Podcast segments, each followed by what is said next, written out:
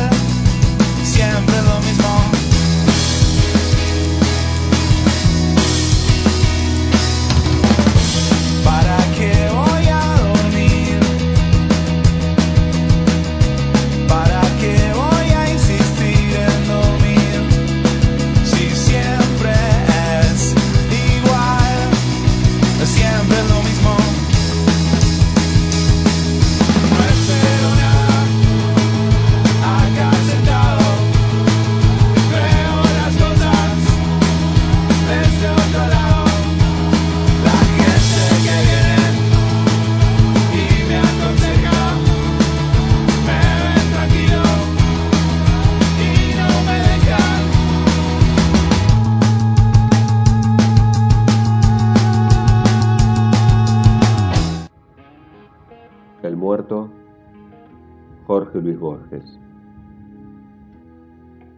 Que un hombre del suburbio de Buenos Aires, que un triste compadrito sin más virtud que la infatuación del coraje, se interna en los desiertos ecuestres de la frontera del Brasil y llega capitán de contrabandistas, parece, de antemano, imposible. A quienes los entienden así, quiero contarles el destino de Benjamino Tálora, de quien acaso no perdura un recuerdo en el barrio de Belvanera, y que murió, en su ley, de un balazo en los confines de Río Grande do Sul. Ignoro los detalles de su aventura. Cuando me sean revelados, he de rectificar y ampliar estas páginas. Por ahora, este resumen puede ser útil. Benjamino Tálora cuenta hacia 1891, 19 años.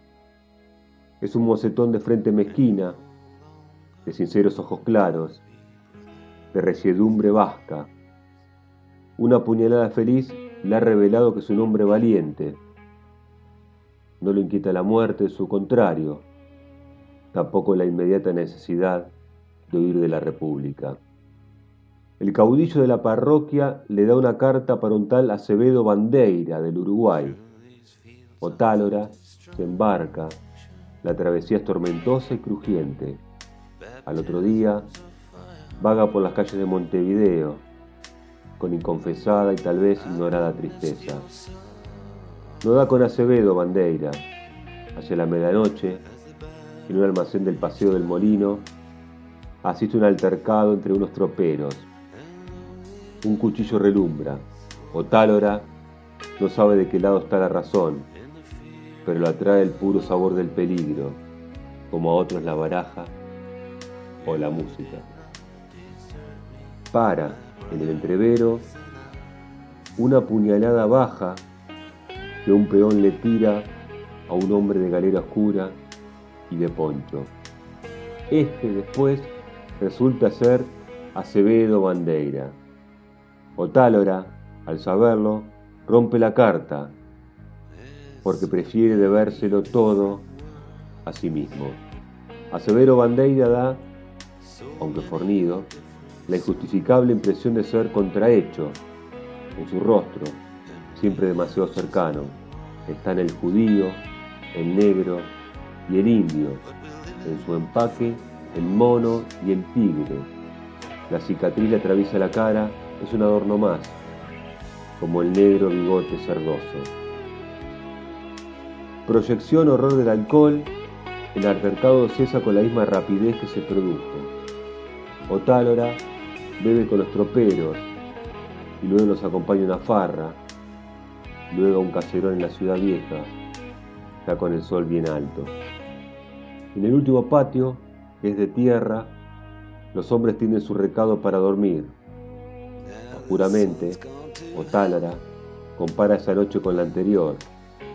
Ahora ya pisa tierra firme. Entre amigos. Lo inquieta algún remordimiento, eso sí, de no extrañar a Buenos Aires. Duerme hasta la oración, cuando lo despierta el paisano que agredió, borracho a Bandeira. Otálora recuerda que ese hombre ha compartido con los otros la noche de tumulto y de júbilo, y que Bandeira lo sentó a su derecha y lo obligó a seguir bebiendo. El hombre le dice que el patrón lo manda a buscar. En una suerte de escritorio que da el zaguán, Otálora, nunca ha visto un zaguán con paredes laterales, está esperando un Acevedo Bandeira, con una clara y desdeñosa mujer de pelo colorado.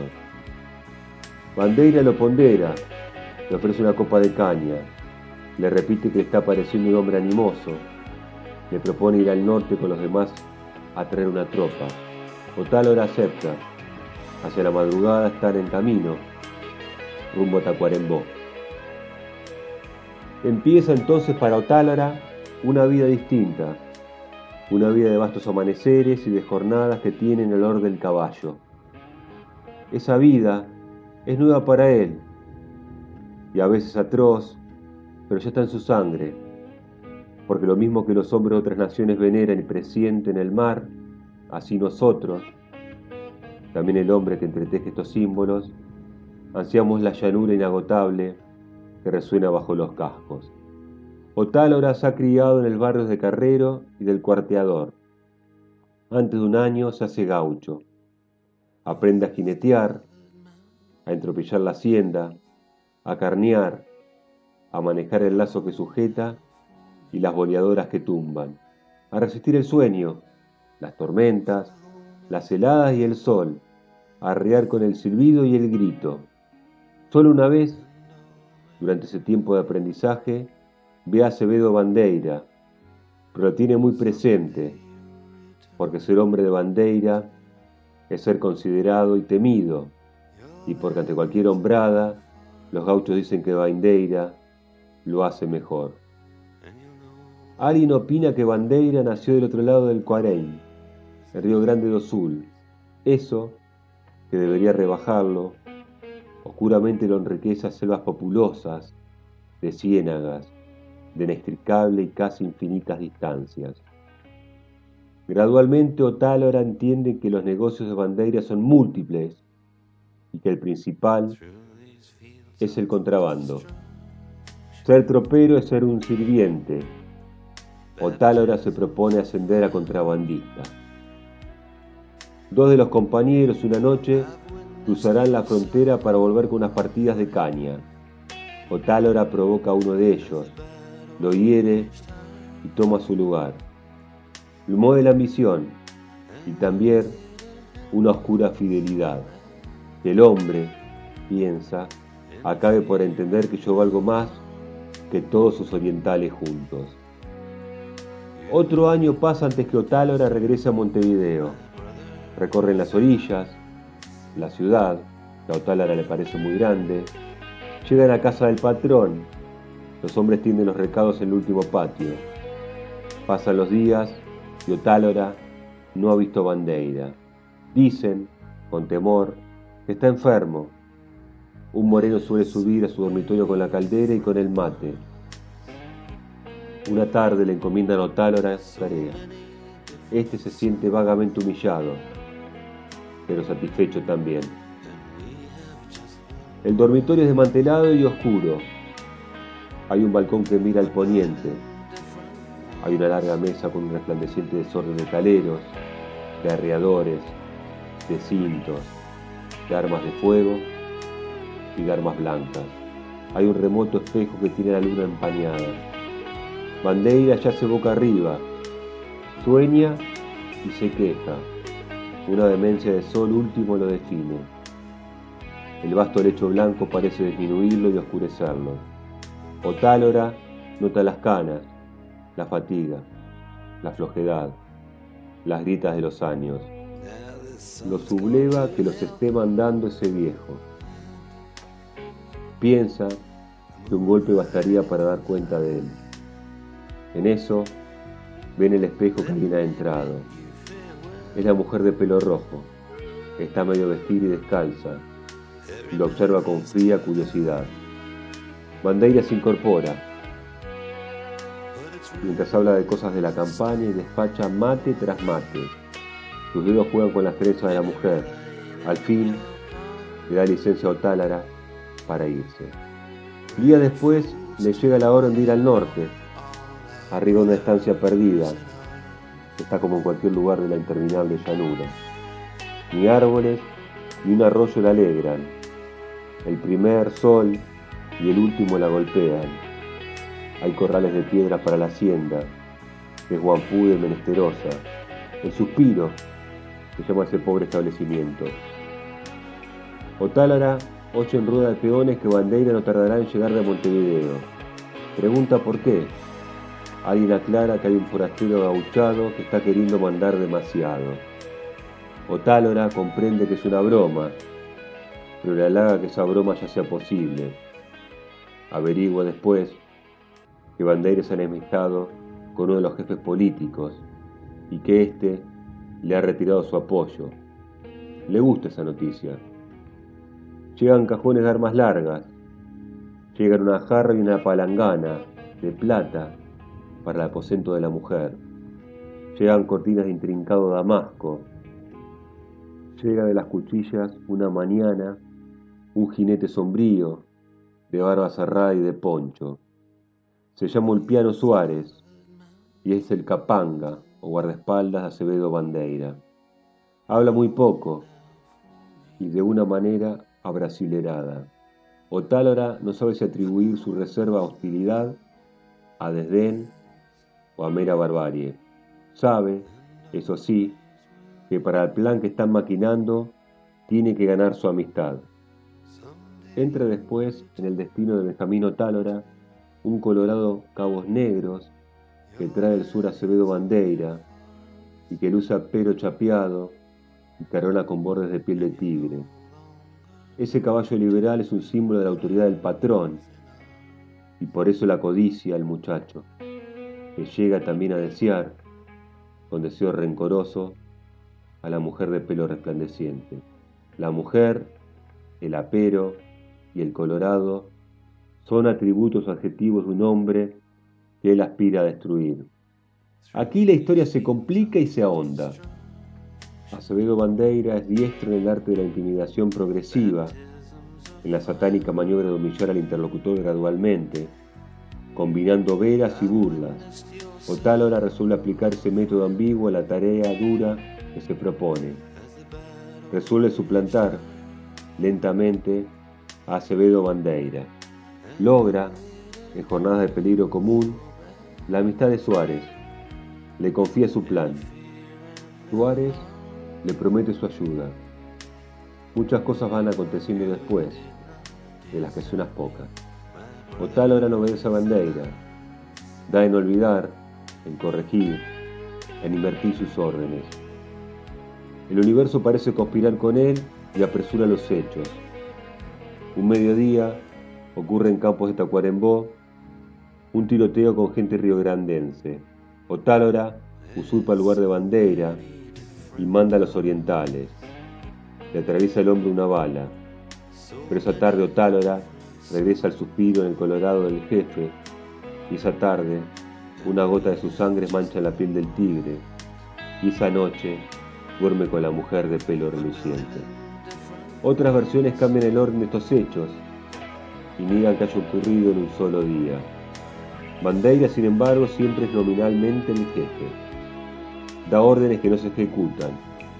Benjamín Tálora no lo toca, una mezcla de rutina y de lástima. La última escena de la historia corresponde a la agitación de la última noche de 1894. Esa noche, los hombres del suspiro comen cordero recién carneado y beben un alcohol pendenciero. Alguien infinitamente rasguea una trabajosa milonga. En la cabecera de la mesa, Otálora borracho, erige exultación sobre exultación, júbilo sobre júbilo. Esa torre de vértigo es un símbolo de su irresistible destino. Bandeira, taciturno de los que gritan, deja que fluya la amorosa la noche. Cuando las doce campanadas resuenan, se levanta como quien recuerda una obligación se levanta y golpea con suavidad la puerta de la mujer. Esta le abre enseguida, como si esperara el llamado. Sale medio vestir y descalza. Una voz que se afemina y se arrastra, el jefe le ordena. Ya que vos y el porteño se quieren tanto, ahora mismo le vas a dar un beso a vista de todos. Agrega una circunstancia brutal. La mujer quiere resistir, pero dos hombres le han tomado el brazo y la echan sobre Otálora. Arrasada en lágrimas, le besa la cara y el pecho. Ulpiano Suárez ha empuñado el revólver. Otálora comprende, antes de morir, que desde el principio lo han traicionado, que ha sido condenado a muerte, que le han permitido el amor, el mando y el triunfo, porque ya lo daban por muerto, porque para Bandeira ya estaba muerto. Suárez, casi con desdén, hace fuego.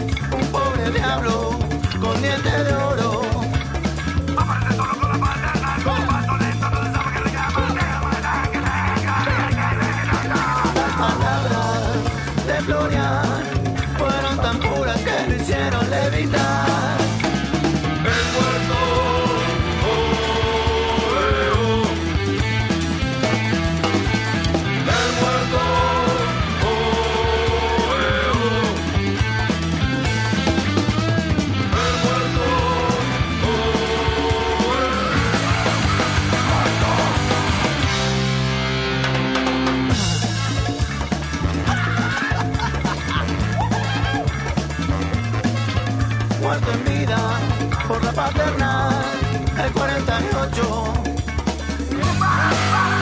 Un deseo criminal, levitándose hizo fuego y se esfumó.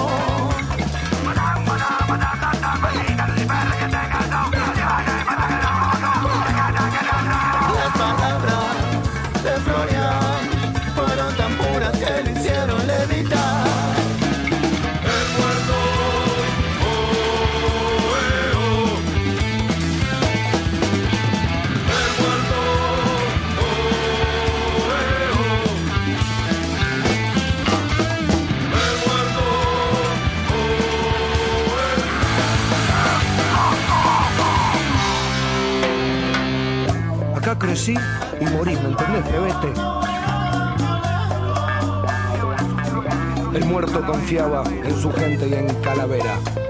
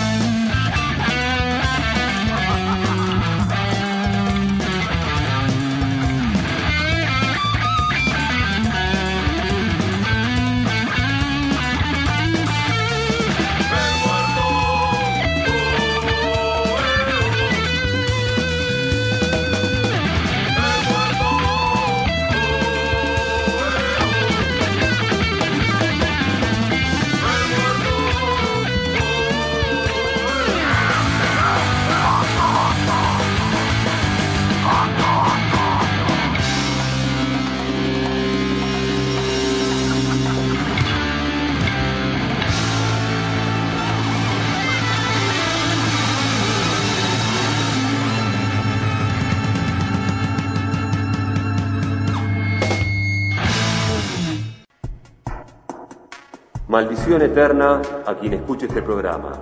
La literatura hecha radio.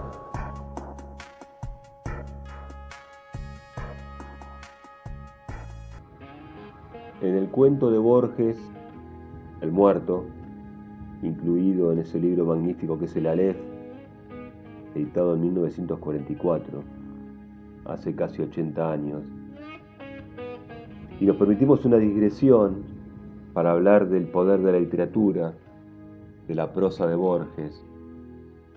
80 años casi desde ese libro, desde la edición de la Aleph, y sin embargo nos podríamos atrever a confesar que pocas líneas han superado, han superado esas que escribió Borges en el Aleph y en otros tantos cuentos.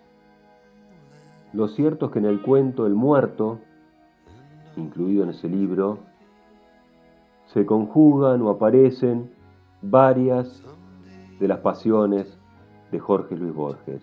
El campo, la llanura, esa necesidad de vivir esa vida de malevos, de compadritos y de gauchos, porque si no, ¿cómo no linkear automáticamente al cuento del sur, un protagonista que nos resulta muy similar a Borges por sus dos linajes, el del gaucho arraigado a la tierra y el del irlandés por descendencia paterna arraigado a los libros, encuentra la muerte en campo abierto, aunque ese es el fin que Juan Dalman quiere elegir, y de hecho lo desliza, el absurdo fin, la absurda muerte en una cama de hospital, producto de una septicemia, por golpear torpemente su cabeza contra una ventana abierta, mientras subía de a los escalones, devorado por la pasión y la necesidad de adentrarse en esa versión de las mil y una noches que acaba de conseguir y que desea leer. Ahí aparece la lectura como perdición, pero aparece la necesidad de la llanura como redención. Lo cierto es que esta historia también del muerto aparece la redención y aparece otro tema muy presente en Borges, en todos esos cuentos que es el de la traición y el de los hombres que creen estar ganando una vida cuando en realidad no se dan cuenta que la están perdiendo. Son muchos los cuentos de Borges que recorren este camino y no por eso Borges no deja de sorprendernos encontrándole la vuelta una y otra vez a esas historias. Ahora quiero detenerme o avanzar en esta noche de miércoles en Maldición Eterna en una película que siempre me fascinó. Desde el primer momento que la vi, no pude dejar de pensar que ese guion rozaba la perfección, porque combinaba el universo del policial negro, que tanto me apasionaba entonces, y el mundo de la literatura, y el mundo de la lectura, y el mundo de la escritura. La película en cuestión se estrenó el 18 de marzo de 1988 en Estados Unidos. Fue dirigida por Rocky Morton y Annabelle Shankel. Y tuvo como nombre, si se quiere, en Argentina, en su traducción, Muerto al llegar. Los protagonistas fueron Dennis Quaid y Meg Ryan, por entonces pareja. El argumento parece bastante sencillo. La película arranca con una secuencia de lluvia en blanco y negro, bien de Nouvelle Vague, de cine francés, ¿no? de policial negro. Arranca con una secuencia en blanco y negro de lluvia, con el profesor de literatura Dexter Cornell, que llega a los tumbos a una comisaría para denunciar la muerte de una persona, el asesinato de una persona. Cuando los policías le toman la declaración o empiezan a preguntarle quién es el muerto o a quién han asesinado, Dexter Cornell, que aún respira, va a decir que a él, que el muerto que acaba de llegar, que el muerto al que acaban de matar, o el muerto próximo a morir, es él. La trama es súper interesante y la vamos a spoilear, bien spoileada, porque nos interesa ver esta construcción magnífica que se realiza en esta película, que si no la vieron, les sugiero que la vean y si la hayan visto, si la han visto digo, siempre es bueno volver a verla. Lo cierto es que el profesor de literatura, algo soberbio, si se quiere algo fanfarrón, algo descuidado con sus alumnos, va a descubrir con el correr de la trama que ha sido envenenado. Pero ¿por quién y por qué? Eso no lo sabe y lo irá descubriendo. En el medio tendrá un amorío, tendrá una relación con su alumna, quien lo ayudará en esa larga noche a volver sobre sus pasos para tratar de descubrir la verdad. La verdad, la perdición de Dexter Cornell, de este profesor de literatura y escritor, no es otra cosa que una novela, como tantas veces hemos asistido, una novela perdiendo a las personas. Lo cierto es que un alumno bastante díscolo le acerca una novela a él, a Dexter. Dexter no la lee y la tira en el cesto de basura. Cuando los alumnos le piden un comentario sobre la novela, Dexter se excusará, se excusará y dirá que no le pareció muy buena, que no tiene demasiado sentido, que le faltan algunas cosas. Poco después, el alumno saltará desde la terraza. Suicidio. Dexter siente algo de culpa, porque piensa que su mala opinión ha desencadenado la reacción del muchacho. Está equivocado. No se tarda en descubrir que el muchacho ha sido empujado desde la terraza. Que hay un asesino dispuesto a todo. Un asesino que no tardará en envenenar a Dexter. Ahora viene el spoiler de la película y el final sorpresivo resulta ser que el asesino, el estudiante y quien ha envenenado a Dexter no es otro que el mejor amigo de Dexter, otro profesor de literatura, también novelista, que leyó circunstancialmente ese manuscrito tirado en el tacho de basura y ese manuscrito, esa novela le parece una genialidad. Una novela de alto valor que él desea inscribir a su nombre. Para eso tiene que contar los eslabones. Primero el joven, el autor, y después Dexter, quien se supone que ha leído esa novela. Así termina y así comienza esa trama, a partir de una novela, con un muerto que llega o un muerto que se aproxima. La literatura ha dado muchos muertos, ha dado muchas estas situaciones de personas próximas a morir, o personas inexorablemente en el sendero final. Y eso se trata esta noche, de recuperar personas que saben que su enlace está escrito, personas dispuestas a todas, o personas que quieren resistirse antes de apagarse. Los invitamos a recorrer esta maldición eterna número 48, Il morto que parla. Por la 21 Radio tendremos lo de siempre, columnas, canciones, poesías, muchas cosas en un recorrido de dos horas. Maldición Eterna 48, El muerto que habla, 21 Radio, bienvenidos a bordo.